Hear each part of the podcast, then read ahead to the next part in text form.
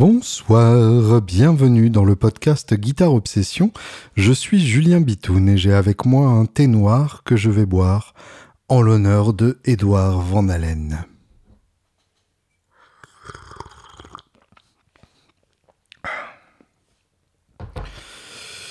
Impossible de ne pas en parler, évidemment, dans un podcast consacré à la guitare.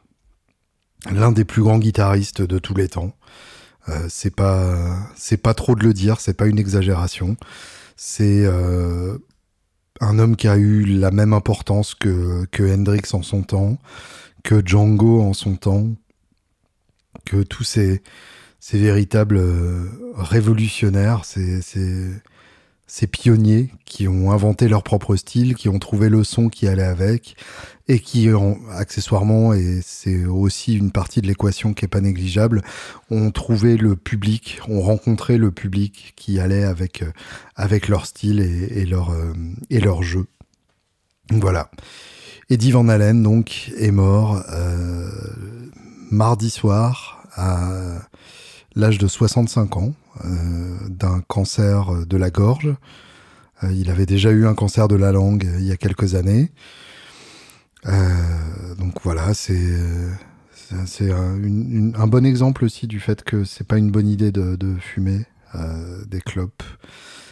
ça, ça, peut faire ce genre de choses effectivement. 65 ans, c'est c'est évidemment terrible pour la famille, c'est terrible pour les fans aussi puisque on était encore en droit d'attendre d'autres albums. Euh, d'autant plus que euh, il semblait avoir encore des, envies et des choses à dire, donc euh, c'est c'est d'autant plus dur à avaler. j'ai appris ça par par Facebook. J'ai d'abord cru à, à, un fake de plus, puisqu'il arrive souvent que, que certains journaux déclarent des morts un peu de façon un peu hâtive.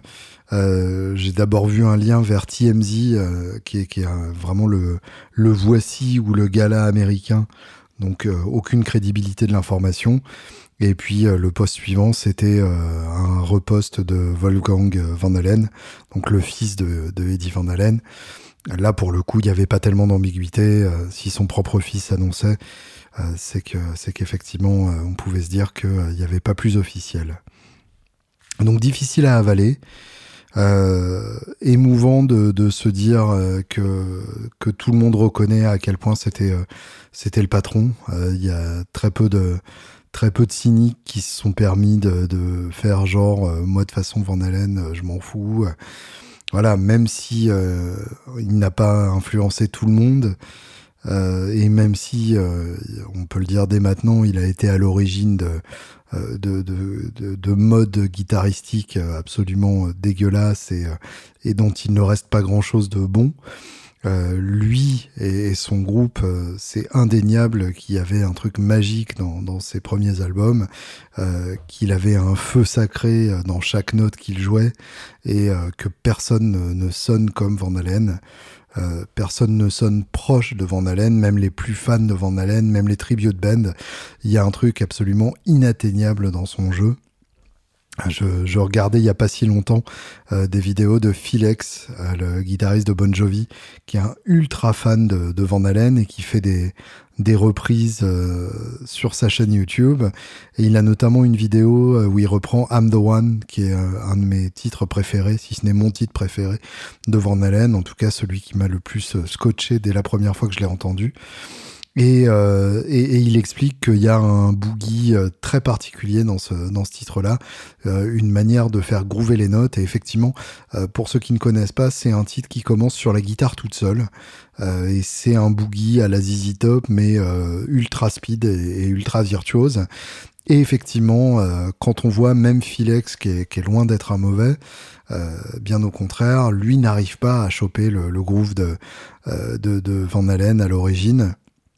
Et c'est vrai que je l'ai, joué des centaines de fois ce truc-là, et j'arrive toujours pas à comprendre comment il place son shuffle magique. Il euh, y, a, y, a, vraiment un truc incroyable. C'est, un des éléments euh, essentiel du jeu de, de Van Halen, c'est ce côté blues, ce côté shuffle, ne jamais oublier que Van Halen était un batteur à l'origine et que c'est ce côté grand rythmicien qui fait de lui un grand soliste. Euh, c'est d'ailleurs euh, une constante quand on parle de Van Halen. Tout ce qui fait la grandeur de Van Halen, euh, c'est en grande partie ce qui manque aux, copieurs de Van Halen qui ont suivi, euh, à, tous les shredders euh, des années 80 qui ont pris la lettre mais qui n'ont pas pris l'esprit. un peu comme les suiveurs de, de Malmsteen dans un, dans un style pas si éloigné que ça mais quand même assez différent. aussi critiquable et, et, dommageable que soient certains albums de, de Malmsteen, malgré tout, il a eu des très grands moments guitaristiques et il avait, euh, je, parle malheureusement au passé parce que c'est plus vraiment le cas, il avait un, vrai feu sacré quand il jouait euh, une, euh, une manière de reprendre Hendrix avec, avec cette électricité baroque dont il était capable. Et tous ceux qui se sont inspirés à la fois de, Van Halen ou de Malmsteen, on est souvent arrivé à, à de la caricature euh, de, de, de, ce qui jouait sans avoir le côté, euh, euh, le côté léger, le côté fun, le côté intense, le côté. Enfin, tout ce qui faisait l'intérêt original de, de, Van Halen, tout simplement. Donc, ce côté blues qui est toujours présent dans son phrasé jusqu'à jusqu'à inclure carrément une reprise de, de Ice Cream Man un, grand classique de, de Chicago Blues, euh, qui commence d'ailleurs à l'acoustique. Enfin, moi, ça m'a toujours éclaté euh, euh ce côté, euh, ce côté euh, Bring It On Home un peu avec l'intro en acoustique où, où David Lee Roth est vraiment en mode parodie de blues, quasiment cabaret. Need some to keep you cool. time, baby. Need some to keep you cool. Euh, je, trouve qu'il le fait magnifiquement. Un peu comme le, break de, euh, de I'm the One aussi. Le papadam. Papadam shoobidoubidoubidoua. Papadam. Voilà, ça, euh, oser ça sur un premier album, c'est quand même génial. Et alors, évidemment, oser euh, mettre un instrumental d'une minute trente euh, enfin une minute 42 pour être exact, en deuxième position sur l'album, c'est carrément euh, personne ne faisait ça et, peu de monde ont osé ça depuis, euh, tout simplement parce que ça a donné un style, un style qui est la guitare instrumentale, mais dans lequel d'ailleurs c'était même assez rare de ne pas avoir d'accompagnement comme ça. Mais là, en plus, c'est carrément au milieu d'un album de, de rock californien euh, fun et, et, c'est la fête, on a Éruption comme ça, genre rien à voir, qui d'ailleurs à l'origine ne devait pas être enregistré, c'était euh, euh, c'était Van Halen qui s'entraînait pour son solo euh, du concert du soir et euh, Ted Templeman, donc qui a produit le premier album avec brio, a suggéré d'enregistrer ça. Ça a été fait en une prise. Van Halen a toujours dit d'ailleurs qu'il y avait une erreur qu'il regrettait sur cette prise. évidemment, je suis incapable de l'entendre et ce que je suis capable d'entendre, c'est que c'est absolument brillant. C'est du feu à l'état pur. Il y a plein de notes, mais toutes les notes sont belles. Euh, c'est attaqué de manière hyper agressive, c'est quasiment que des blancs blues, mais joué à 200 à la noire. Et puis il y a ce fameux passage à, 58 secondes euh, en tapping qui est évidemment un passage qu'on a quasiment tous bossé. Euh, chaque guitariste euh, qui, qui, vaut son, son, pesant de cacahuètes a passé des heures sur ce plan de, de éruption. Et, euh, et c'est vrai que en plus de ça, ce qui est chouette, c'est que c'est pas si compliqué que ça à faire et c'est très vite impressionnant. Et, euh, et c'est assez jouissif à jouer, euh, un peu comme un peu comme un plan de, de, Clapton qui se déroulerait très naturellement sous les doigts. Euh, là, il y a un truc où à partir du moment où on comprend le, le mouvement, où on comprend le principe, eh bien c'est pas si compliqué que ça à faire et, et c'est tellement agréable. Alors évidemment, il serait malhonnête de ne retenir que le tapping de Van Halen, mais c'est une partie évidemment très importante à la fois de son jeu, parce qu'il y a recours euh, très souvent, même quand ça n'est pas le thème principal du, du solo. Euh, Éruption, évidemment, c'est une partie à part entière, mais euh, dans certains titres, c'est euh, c'est juste un plan comme ça en passant, et, et, ça change ça change tout, parce que ça éclaire vraiment le, le, solo en le faisant passer à la vitesse supérieure d'un coup, en mettant un côté extraterrestre dans, dans, un solo par ailleurs plus, plus normal. Euh, évidemment, on peut toujours trouver un, inventeur euh, avant. Euh, Van Allen n'a pas inventé le tapping, il y aura toujours d'autres gens euh, qui, qui, ont trouvé l'idée avant lui. Lui aurait pris l'idée à Billy Gibbons, mais bien évidemment, ce style de tapping, c'est lui qui l'a perfectionné et c'est surtout lui qui l'a fait connaître auprès du grand public et auprès du, public de guitaristes. Euh, comme par hasard, après la sortie de, Van Halen 1, donc euh, le premier album qui est sorti en 78, euh, tous les guitaristes se sont mis à s'essayer au tapping avec plus ou moins de succès évidemment. Euh, beaucoup ont repris la technique sans vraiment l'amener ailleurs, sans vraiment en faire quelque chose de purement personnel.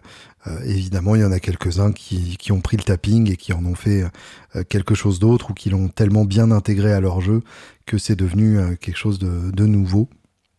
On peut penser à Vaille, euh, on peut penser à Satriani aussi qui a développé le, le côté euh, tapping à plusieurs doigts avec, avec les accords dans, dans Midnight.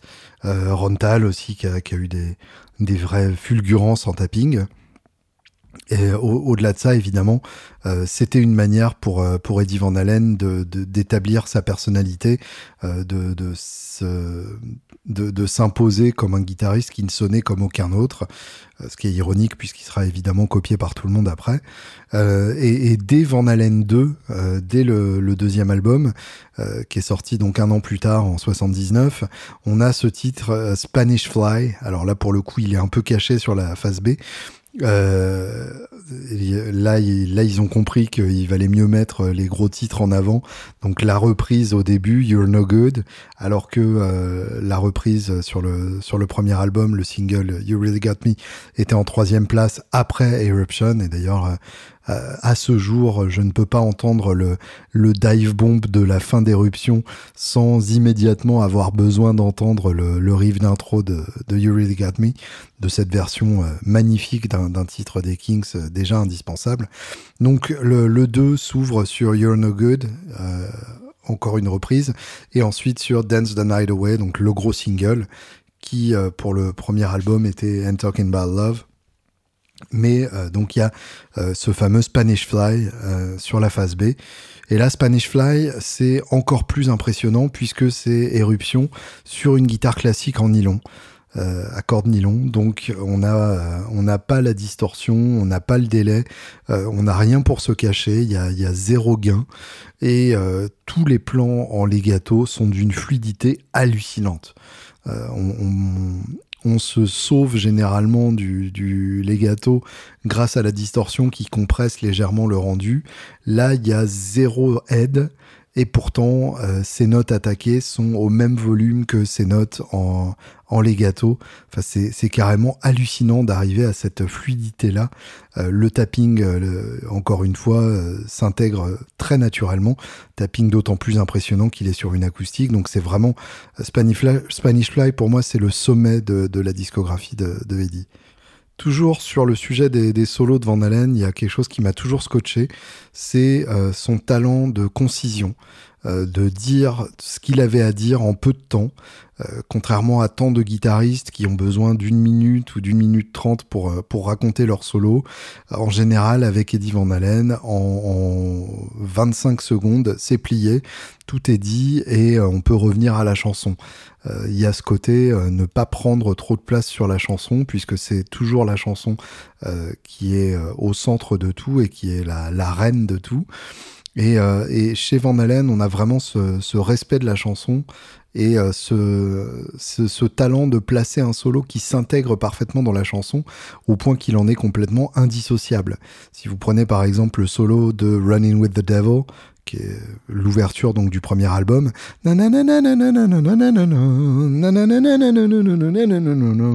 euh, c'était très mal chanté, mais vous avez peut-être reconnu c'est euh, un thème indissociable de la chanson, de la même manière que, par exemple, euh, un solo d'Harrison serait indissociable de, des chansons des Beatles sur lesquelles il les joue. Euh, c'est c'est parfaitement intégré à la chanson, et même sur des solos plus virtuoses, l'exemple parfait étant, par exemple, les solos de Jump ou le solo de, de Beat qui fonctionnent à peu près de la même manière, c'est-à-dire avec avec un, un, plan en tapping mais placé de façon parfaitement opportune. Euh, dans les deux cas, c'est euh, carrément tout ce que Van Halen sait faire résumé en, une trentaine de secondes, mais euh, pour autant ça s'intègre parfaitement à la chanson, ça apporte vraiment quelque chose et ça ne mange pas du tout sur le propos du morceau. Donc c'est assez, c'est assez incroyable d'arriver à ça. Et, euh, et, ça va directement avec euh, le côté euh, songwriter de, Van Halen, qui est ultra important évidemment. son groupe n'aurait pas eu une carrière pareille s'il n'y avait pas eu des, putains de morceaux sur des putains d'albums. Et, au-delà de ça, évidemment, c'est un putain de groupe. son frère donc à la, à la batterie, Alex Van Halen, Michael Anthony à la basse, qui est aussi important pour l'énormité de son son de basse, toujours très simple, mais toujours très efficace. Euh, les, notes d'intro de Running with the Devil, justement, cette grosse basse qui fait bob, bob, bob, bob, c'est énorme et personne l'aurait fait mieux que Michael Anthony. Et évidemment, Michael Anthony est ultra important aussi pour ses chœurs, euh, les harmonies vocales euh, dont il était capable qui sont vraiment la signature vocale des refrains de, Van Halen. Et donc au chant, évidemment, David Lee Roth, euh, qui est, un, homme euh, qui fait vraiment partie euh, des, très grands chanteurs de rock, qui, a chanté sur évidemment les meilleurs Van Halen, qui est revenu d'ailleurs à la fin de la carrière de Van Halen pour un dernier album. Pour le coup, la production n'est pas vraiment à la hauteur. Euh, c'est une production euh, qui manque de l'espace et de l'air qu'avaient les, les, productions du début. Et puis évidemment, il y a euh, l'air, le, le, era, le passage du groupe qu'on a surnommé Van Hagar, puisque c'était donc Van Halen avec Sammy Hagar au chant. Euh, ancien de Montrose, qui est, qui est, un groupe passionnant en soi. D'ailleurs, Ronnie Montrose, si vous ne connaissez pas, c'est vraiment un guitariste qui mérite toute votre attention. Euh, et donc ça, pour le coup, c'est l'ère la moins heureuse de, Van Halen. Euh, à partir de 5150 euh, en 1986, le dernier album avec David Lee Roth est en 1984, dont je vous laisse deviner l'année de sortie. C'est l'album sur lequel on retrouve Jump et Panama et Panama et Panamo qui est moins connu que Panama, mais beaucoup mieux.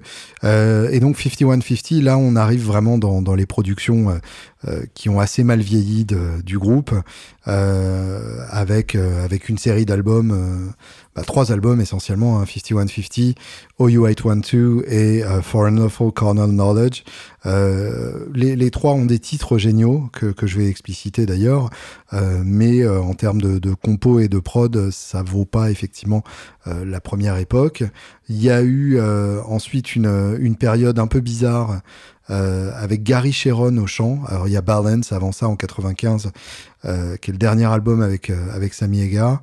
Ensuite ils ont tenté de se reformer avec euh, David Lee Roth, mais ça ne l'a pas fait. Et donc ils ont sorti Van Halen 3, ce qui est quand même pas rien comme comme prétention de vouloir donner une suite à l'album de 79 en 1998. quasiment 20 ans plus tard, c'était effectivement beaucoup trop de pression pour ce pauvre album et pour euh, ce pauvre Gary Sharon euh, au chant, qui est euh, par ailleurs le chanteur de Extreme, qui est un des groupes les plus évidemment influencés par, par Van Halen, au point d'avoir la même formation d'ailleurs avec, avec un bassiste très discret et un guitariste flamboyant, en la personne de Nuno Betancourt, qui a un jeu très influencé par Van Halen, qui d'ailleurs a ce même côté. Et ça, c'est un, côté essentiel euh, du jeu de, Eddie Van Halen aussi, euh, c'est ce côté euh, rythmique et solo mélangé. il place toujours des petits plans solo en plein milieu de ses rythmiques et à l'inverse, ces solos sont très marqués rythmiquement. il y a, y, a, toujours une, pulsation hyper hyper marquée, même dans un titre comme comme Éruption, on peut tout à fait voir où est le rythme et à plus forte raison dans un titre comme I'm the One où il est tout seul au départ, on entend vraiment la batterie dans ses doigts. Euh, les, albums de, la période Van Agar, donc euh, 5150, c'est le code de la police de Los Angeles pour euh, un fou euh, en liberté.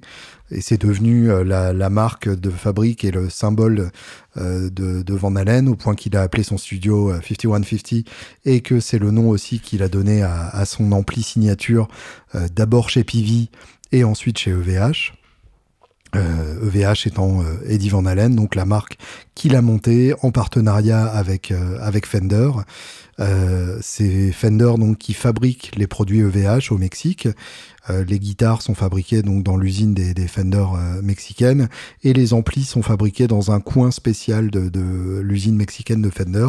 J'ai eu l'occasion de, de, voir ça où ils ne fabriquent que les amplis EVH. Donc c'est des gens qui vraiment sont sont qualifiés uniquement pour ça.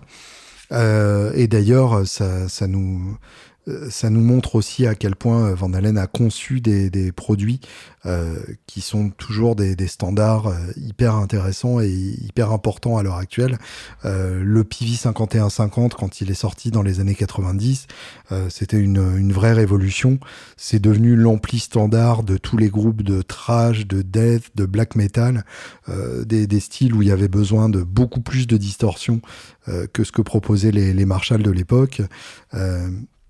Eddie Van Halen lui-même ne, se servait pas de, de, de, ces sons euh, ultra sombres et, ultra saturés, mais euh, cet ampli était capable de les produire mieux qu'aucun autre.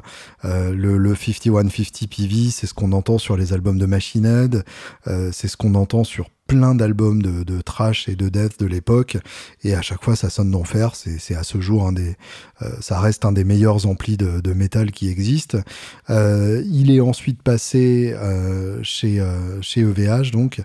Il y a eu Music Man avant il a commencé chez Music Man, si je me trompe pas, ensuite chez Pivi, où il a conçu la Wolfgang, et euh, ensuite donc VH qui, qui, était sa propre marque et qui est euh, le seul exemple d'un guitariste qui monte une marque qui fonctionne vraiment. Alors il y a Brian May qui a monté Brian May mais qui ne fait qu'un modèle de guitare et il y a euh, plus récemment Marcus Miller et, euh, et, Larry Carlton qui ont prêté leur nom à, à une marque euh, respectivement de basse et de guitare, mais c'est une marque préexistante, Sire, euh, qui fabrique en licenciant, enfin en utilisant leur nom sous licence. On a eu les Fleabase aussi, mais pour le coup ça s'est planté. Donc c'est vraiment un exemple assez unique euh, du, génie créatif de, Van Halen que d'avoir réussi à concevoir une série entière de guitares toutes euh, hyper intéressantes, beaucoup des répliques des, guitares que lui-même a utilisées, puisque Van Halen, vous, le savez sans doute, utilisait des guitares modifiées à l'extrême. Il a inventé euh, en grande partie le concept de la superstrat avec sa Frankenstrat le principe donc d'une guitare avec un seul potard de volume, avec un seul micro, même si euh, la Frankenstrat avait aussi un micro grave, un micro simple, mais qui pour le coup n'était pas connecté. Euh, J'ai jamais vraiment compris euh, pourquoi il était là, mais en tout cas, euh, il, il, était bien présent visuellement. Euh, cette Frankenstrat, évidemment, qui a fasciné euh, toute une génération de guitaristes, qui a été répliquée de très nombreuses fois, de façon officieuse par les fans qui retrouvait euh, des, des pennies de la bonne époque pour bloquer le Floyd Rose. Floyd Rose qui, entre parenthèses, euh, est, est un, un, accessoire qui doit ses lettres de noblesse quasi uniquement à Eddie Van Halen, qui, qui l'a en grande partie euh, conçu avec l'aide de Floyd Rose. Les, deux, les deux ayant collaboré étroitement pour concevoir ce vibrato idéal que tout le monde a utilisé ensuite dans les années 80. Euh, et, euh, et, évidemment des répliques officielles de la Frankenstrat, euh, à commencer par euh, la réplique du Custom Shop Fender, qui, qui, valait euh, deux bras et demi, mais euh, qui est à ce jour ultra recherché par les collectionneurs. Et depuis, il y a eu donc des modèles plus démocratiques, encore des modèles chers, mais aussi euh, donc des modèles euh, mexicains et qui sont euh, tout aussi sexy et, et attirants. D'autres modèles mexicains qui répliquent les guitares qu'on voit sur les couvertures, sur les pochettes des albums de Van Halen, Sadan Electro, enfin sa guitare bizarre avec une tête de Dan Electro Cock Bottle qui est, absolument génial euh, avec une forme de euh, d'explorer euh, découpé. Enfin voilà, c'est vraiment un, guitariste fan de guitare et qui ne pouvait pas s'empêcher de les modifier dans tous les sens jusqu'à son fameux micro, le micro de la Frankenstrat que, que que Seymour Duncan avait analysé, qui apparemment serait un euh, dans le style Seymour euh, SH4, donc le micro de, Jeff Beck signature, euh, mais complètement débobiné. Donc un micro qui aurait un très petit niveau de sortie, ce qui expliquerait aussi ce, son très brillant et très défini, le fameux Brown Sound, qui est un son à la fois énorme et très clair et défini, très fluide. Le Brown Sound, donc c'est ce, son inimitable qu'il a sur le premier album, qu'il obtient donc avec un, un Marshall Plexi soi-disant modifié, mais soi-disant pas modifié. Là, les versions sont, sont, très différentes.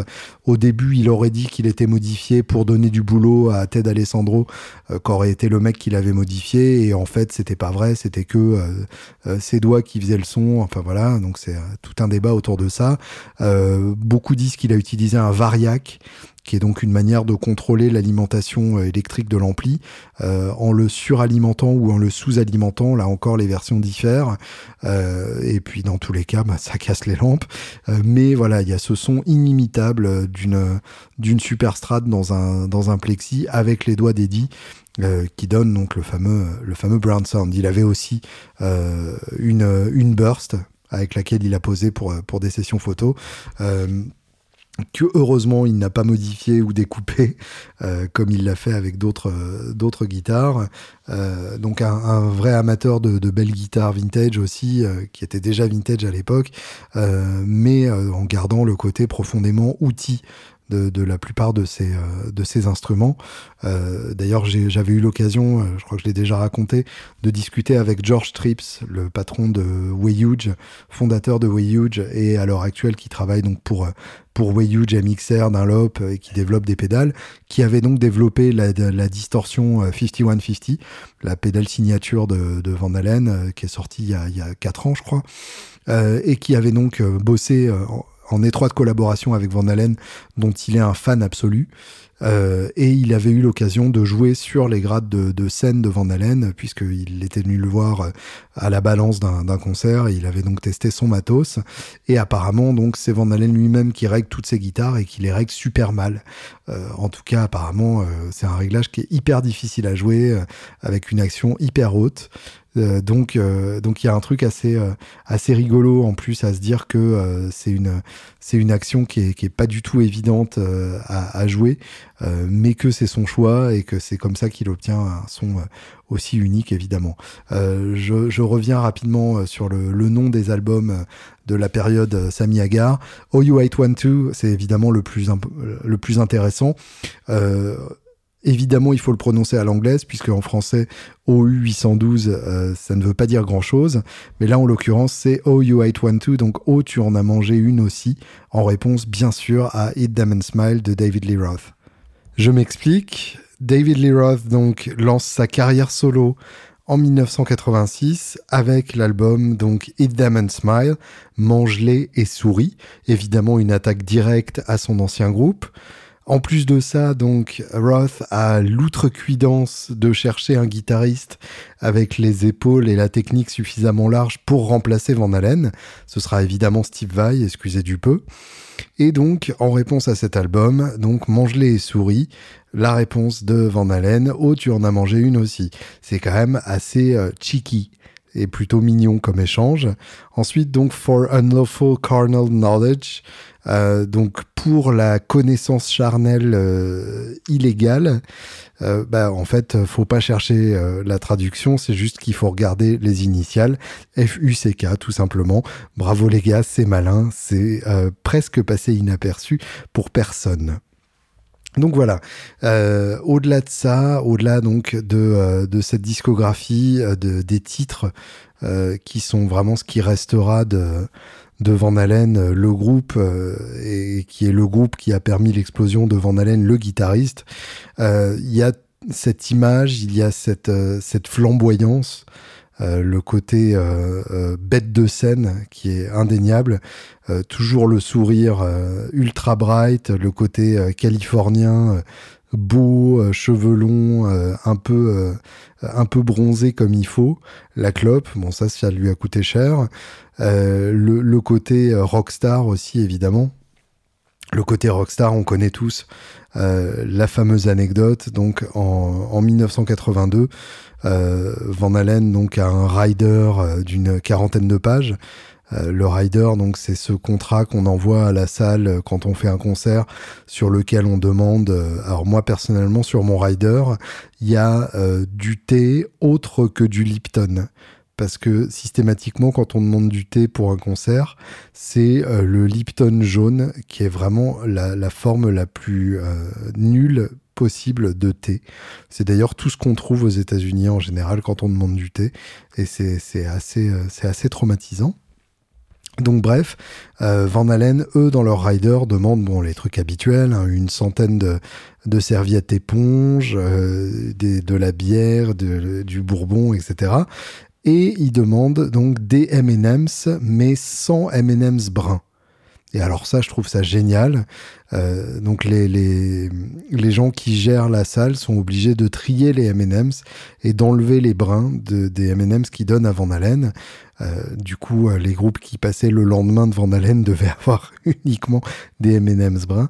Euh, le, principe, évidemment, c'est que c'est à la fois le côté je suis tellement une rockstar que t'as quand même intérêt à faire ça pour moi, même si c'est ridicule, arbitraire et un tout petit peu humiliant, puisque tu sais très bien que je vais ramener 20 000 personnes dans ta salle et que donc ça t'ira bien de trier des M&M's pour ça. Euh, le, le, même côté donc euh, que euh, la destruction de chambres d'hôtel et ainsi de suite. Destruction de chambres d'hôtel hein, qui, est, qui est aussi une spécialité de, de Van Halen, même s'il y a d'autres maîtres dans, dans, cet art, le maître incontesté étant évidemment Kiss Moon qui, qui, a détruit à peu près autant d'objets chers que, que, que de batteries. Euh, le, côté euh, destruction de chambre d'hôtel, c'est évidemment euh, quelque chose qui appartient en très grande partie au passé. ce n'est pas qu'il n'y a plus de vrais rockstars et que ces, ces, envies de destruction ne sont plus d'actualité. C'est tout simplement que les budgets ne sont plus les mêmes. Je m'explique, quand une rockstar détruisait une chambre d'hôtel ou l'étage entier d'un hôtel comme, comme l'avait fait Van Halen, euh, eh bien, c'est pas genre euh, fuck you l'hôtel euh, et, et, à jamais. c'est tout simplement que donc le groupe s'en va et derrière c'est le management qui paye et évidemment, le management paye avec les sous de l'artiste, puisque le management est payé par les revenus de l'artiste. Donc finalement, c'est l'artiste qui jette son propre argent par les fenêtres en détruisant des chambres d'hôtel. Euh, c'est tout à fait euh, gérable quand on a des budgets de tournée euh, aussi énormes qu'il y en avait à l'époque de, des tournées de Van Halen. Je vous rappelle quand même qu'ils ont vendu 10 millions d'exemplaires du premier album et 10 millions d'exemplaires aussi de 1984. donc c'est un groupe plus que rentable euh, et qui peut se permettre ce genre d'extravagance euh, en termes à la fois de statut, parce que évidemment, euh, si vous êtes un petit groupe et que vous vous permettez ce genre d'extravagance, il y a de gros risques pour qu'on ne s'emmerde pas à vous inviter la prochaine fois parce que ça fait trop à gérer pour, pour trop peu de retours. et puis qui peuvent se le permettre évidemment aussi du côté financier des choses. Donc bref, les M&M's bruns, c'est à la fois donc le côté complètement démesuré, le côté Spinal Tap, hein, tout simplement, c'est vraiment un, truc à la Nigel Tufnell, mais c'est aussi euh, une manière de voir si la salle a lu le rider, puisque souvent euh, les riders étant standards et, standardisés, euh, les salles se disent oui bah d'accord, comme tout le monde, ils veulent de la bière, du bourbon et, et du fromage français. Euh, et, c'est ce qu'on va leur donner et ils auront le même taboulet que les autres. Euh, et finalement, euh, du coup, vu que c'est un contrat, Van Halen peut tout à fait, pouvait tout à fait décider de ne pas jouer sous prétexte qu'il y avait pas de, sous prétexte qu'il y avait des M&M's bruns dans leur dans leur bol de M&M's. Donc c'est c'est assez rigolo et c'est une anecdote à laquelle il est directement fait référence dans Wayne's World, World 2 plus exactement, quand ils vont chercher le fameux Roddy anglais pour les aider à monter le festival Wayne Stock et que le Roddy anglais raconte deux fois de suite dans deux contextes différents l'histoire de quand Ozzy voulait euh, voulait 1000 M&M's bruns, sinon il montait pas sur scène. Donc c'est légèrement modifié. Avec Ozzy, évidemment, euh, l'histoire est tout aussi crédible, puisque dans le genre euh, histoire hallucinante, Ozzy c'est quand même bien aussi, euh, notamment quand il a décapité une colombe et, et une chauve-souris avec les dents, ou quand il a pissé sur Fort Alamos, qui a fait qu'il était interdit de séjour au Texas pendant très longtemps. Donc voilà, c'est une époque, euh, c'est une époque plus insouciante quelque part en termes de, destruction de biens, euh, d'animaux et, de sa propre santé évidemment. Merci Eddie euh, pour tous ces beaux morceaux, tous ces superbes moments de guitare.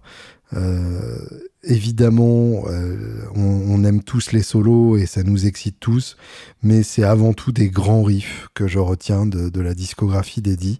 Euh, euh, et, et, c'est probablement ce que je continuerai de jouer euh, à chaque fois qu'une guitare en son saturé avec des humbuckers me tombe entre les mains. par exemple, ce riff-là qui me rend complètement ouf.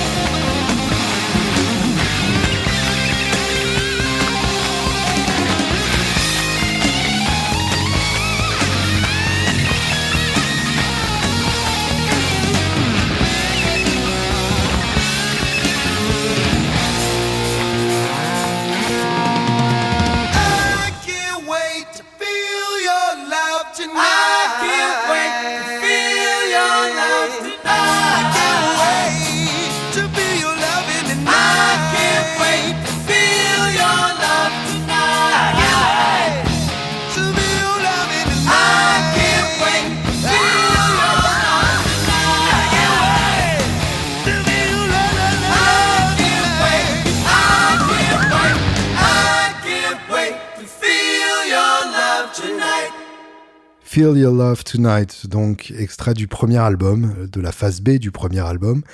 Un de mes titres préférés de, Van Halen, en tout cas un de mes riffs préférés. Euh, ce, riff d'intro a un côté un peu...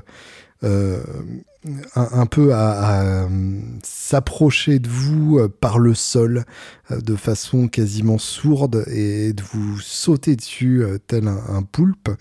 Et il y, a, vraiment quelque chose de, fascinant dans ce riff et il est extrêmement jouissif à jouer. Donc euh, je vous conseille de le bosser et de vous faire plaisir avec un, gros son saturé en l'odeur de, notre ami Eddie qu'on pleure quand même aujourd'hui, hein, faut, le dire. Merci donc à toi, merci euh, pour ton génie euh, de la modification de matos qui a donné à, lui seul la mode de la superstrat et la mode des pièces détachées.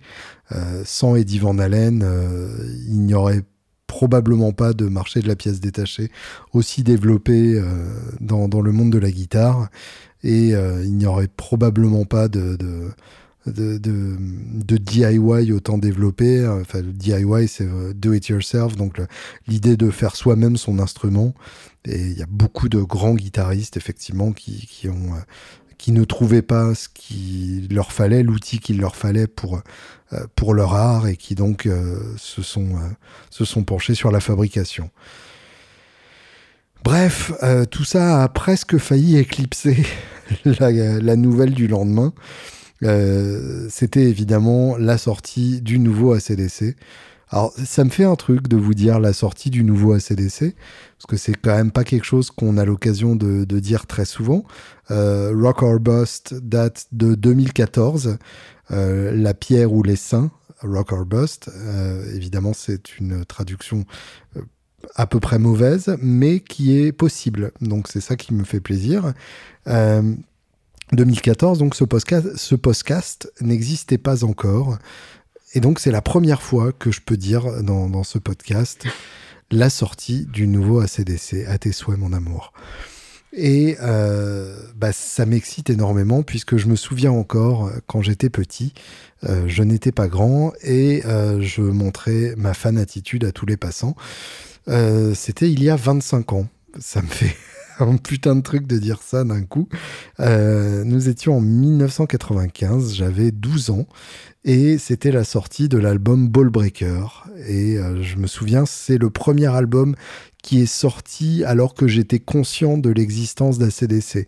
C'est-à-dire que j'ai découvert à 11 ans, un an plus tôt, et d'un coup, euh, il s'est passé un truc. Il y a eu euh, d'abord une pub dans Hard Rock Magazine avec juste euh, une photo floue sur fond vert. En plus, j'adorais la couleur du fond. Et puis ça s'est précisé. ils en parlaient sur Fun Radio. Et puis finalement, sur Fun Radio, ils ont diffusé un premier single, Hard as a Rock. Et puis finalement, l'album est arrivé pour de vrai. Et je l'ai eu en cadeau un soir comme ça, sans prévenir. Et évidemment, c'est immédiatement devenu mon album préféré de tous les temps. Et euh, ça reste à ce jour un des, albums d'ACDC que je réécoute le plus souvent et euh, avec le plus de plaisir quand même un album produit par Rick Rubin, hein, accessoirement. Donc ACDC plus Rick Rubin, euh, c'est quand même un mélange prometteur. Plus que ACDC plus Brendan O'Brien, qui ont fait deux albums assez, assez tant pis au niveau de la production. Donc Black Ice et Rock or Bust. C'est encore Brendan O'Brien qui est derrière la console pour Power Up, donc qui est le titre annoncé pour euh, ce 17e album qui sort donc le 13 novembre 2020. Euh, bon, c'est bizarre comme date, hein, ça fait toujours un peu bizarre de dire comme ça, mais euh, c'est quand même une raison de se réjouir. Un, nouvel album d'ACDC. Euh, allez savoir si la pochette sera donc ce visuel avec avec la grosse lumière et, les flight case, ou si c'était juste pour le clip de Shot in the Dark. en tout cas, donc Shot in the Dark, le premier album, le premier morceau de l'album révélé au grand public. Euh, donc qui sortait le mercredi, euh, le lendemain de la mort de, Eddie Van Halen. Autant vous dire que là, pour le coup, euh, ça a un tout petit peu éclipsé la, grande nouvelle. Je pense d'ailleurs que, les, mecs de la maison de 10 ont dû s'en mordre les doigts, puisqu'ils avaient déjà retardé la sortie de l'album pour, pour éviter le, Covid. en tout cas pour éviter le, côté on sort et on sait pas quoi en faire après. L'album a quand même été enregistré en, d'août à septembre 2018. Donc ça fait quand même deux ans à attendre avant de le sortir. Euh, pour, pour différentes raisons, mais en tout cas, il était censé sortir en début d'année. Et évidemment, il s'est passé ce qui s'est passé. Et là, du coup, d'attendre tout ce temps pour finalement euh, se faire complètement éclipser de l'actualité par la mort du meilleur guitariste de tous les temps, c'est assez ironique. D'autant plus ironique, euh, pourrions-nous dire, si on poussait la logique un peu loin, que euh, c'est déjà Van Halen qui avait éclipsé ACDC dans les années 80, euh, puisque l'arrivée de Van Halen a donné un sacré coup de vieux à toute la scène hard rock préexistante. Euh, des guitaristes comme Angus Young, justement, se sont retrouvés has-been du jour au lendemain avec leur jeu plus blues, moins virtuose, et, et, et ACDC a connu une véritable traversée du désert euh, au milieu des années 80 face à l'arrivée d'un groupe comme Van Halen. Euh, au début, ils ont cohabité, puisqu'il y a eu Back in Black en 1980, à une époque où Van Halen euh, était déjà quand même un peu connu. Mais la véritable explosion de, Van Halen s'est faite au détriment de groupes comme ACDC qui, d'un coup, sont apparus comme des reliques d'un passé que personne ne voulait voir. Certains se sont adaptés, ZZ par exemple, qui dans Eliminator ont choisi d'intégrer les astuces de production modernes entre guillemets, avec donc des, euh, boîtes à rythme, des synthétiseurs et ainsi de suite. Euh, ACDC, eux, pour le coup, ont gardé exactement la même recette, mais avec un moins bon son, euh, puisque les, Flick of the Switch, euh, Fly on the Wall et autres Blow Up Your Video sont euh, des albums où la production n'est pas très heureuse. On a l'impression qu'ils essayent de trouver un compromis entre leur son ultra roots de d'habitude et le côté obligatoirement léché des années 80. Euh, le côté léché de fin 70 leur convenait bien avec I et, Back in Black, mais dès qu'ils ont essayé euh, les réverbes longues sur la caisse claire et, tous les artefacts typiques de l'enregistrement des années 80, la cohabitation entre les deux n'était pas hyper heureuse. Pour autant, ça donne des albums qui, euh, à mon avis, se réécoutent quand même pas trop mal, essentiellement par la qualité des, compositions, ce qui fait toujours, ce qui fait toujours la force d'un album d'ACDC. Donc là, on a cette première, euh, cette première extrait, Shot in the Dark. La grande nouvelle, c'est évidemment euh, le retour de la formation qu'on aime. Bien sûr, Malcolm est toujours mort, donc c'est Stevie Young qui, qui, prend toujours sa place. Mais donc Brian Johnson est revenu euh, à la place d'Axel Rose. Il était prévu dès le début que, que le rôle d'Axel Rose ne serait que temporaire dans le groupe personnellement, moi j'aurais bien aimé un album avec Axel Rose au chant. Euh, ça aurait été rigolo, euh, en tout cas, de voir ce que ça aurait pu donner. Euh, mais évidemment, ça fait très plaisir de, voir Brian Johnson de retour, puisque bah, c'est de toute façon lui le chanteur d'ACDC, quoi qu'on en, quoi qu'on en pense. et ça veut dire aussi qu'il a probablement donc en partie vaincu son problème de, de, surdité galopante. Phil Rudd est de retour, et ça évidemment c'est plus qu'une bonne nouvelle, puisque euh, Chris Slade, même si euh, j'ai eu la chance de le rencontrer et que c'était lui sur la VHS du live à Donington quand j'étais petit, euh, c'est quand même le batteur d'ACDC qui joue le moins bien ACDC, euh, qui a cette fâcheuse habitude de prendre les tempos trop rapides et euh, qui n'a pas du tout le groove de Phil Rudd. Donc le grand retour de Phil Rudd, ça, ça fait extrêmement plaisir. Et évidemment Cliff Williams, qui avait annoncé sa retraite à la fin de la tournée précédente et qui là, euh, étant donné que Phil Rudd et Johnson sont de retour, a probablement euh, fini par céder. Vu que les autres revenaient, lui est revenu aussi. On peut imaginer que c'est comme ça que, que ça s'est passé dans sa tête. En tout cas, ça fait évidemment très plaisir de les revoir euh, de retour. Et euh, tout ça pour un titre qui est euh, finalement pas si pire. je m'attendais à un truc à la à Bust où j'ai quand même été enfin je l'ai pas beaucoup écouté hein, pour être honnête parce que vraiment ça m'a m'a pas laissé un très bon goût dans l'oreille et là pour le coup alors déjà le riff le riff en picking est génial. Il y a quand même une chouette mélodie. Le refrain est exactement ce qu'on attend, mais il marche. c'est un peu un décalque de, de Rock and Roll Train sur, Black Ice, mais ça marche. Et, la prod est un poil plus claire et plus fidèle à, ce que à ce comme sonne le groupe sonne. Voilà, vous remettrez les, mots dans l'ordre et vous découvrirez ce que je voulais dire. Euh, la, prod est plus proche du son du groupe, du vrai son du groupe. Donc ça, ça fait plaisir. Et puis, euh, il y a ce solo. Et là, euh, je dois avouer que mon cœur a, carrément raté un, un, battement tellement ce solo m'a scotché.